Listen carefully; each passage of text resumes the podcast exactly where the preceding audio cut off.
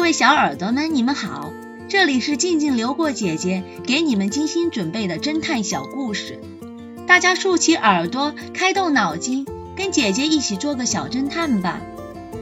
小侦探系列一百六十九，一位孤独的老人。一个春天的早晨，在一栋被花草树木所环绕的别墅中。一位孤独的老人在家中被人发现已死去多时。发现老人的是他的儿子，他每个周末都会去看望他的父亲。他立刻拨打了报警电话。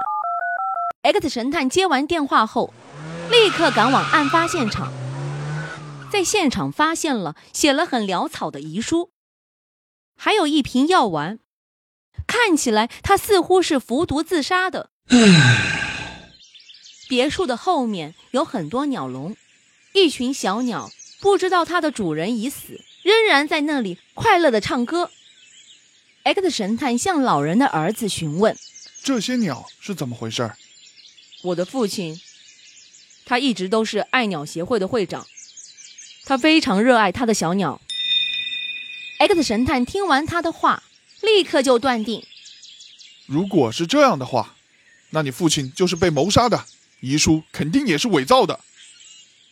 小侦探们，你们知道为什么吗？下集告诉你们答案哦。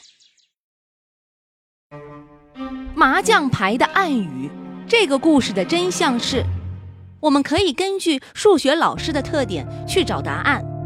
凶手就是住在三幺四号房间的司机 Jack。被害人手里握着的麻将牌，与圆周率的派谐音。